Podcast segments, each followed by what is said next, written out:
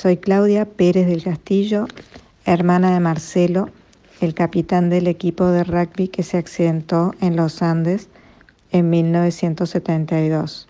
Allí quedó con 29 jóvenes más. Mi madre, junto a 12 madres más, fue de las fundadoras de la biblioteca Nuestros Hijos. Tuvieron claro que no podían quedarse quietas llorando. Querían hacer algo positivo en memoria de sus hijos.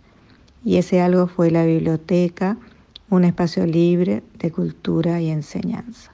También fue para ellas una tabla de salvación.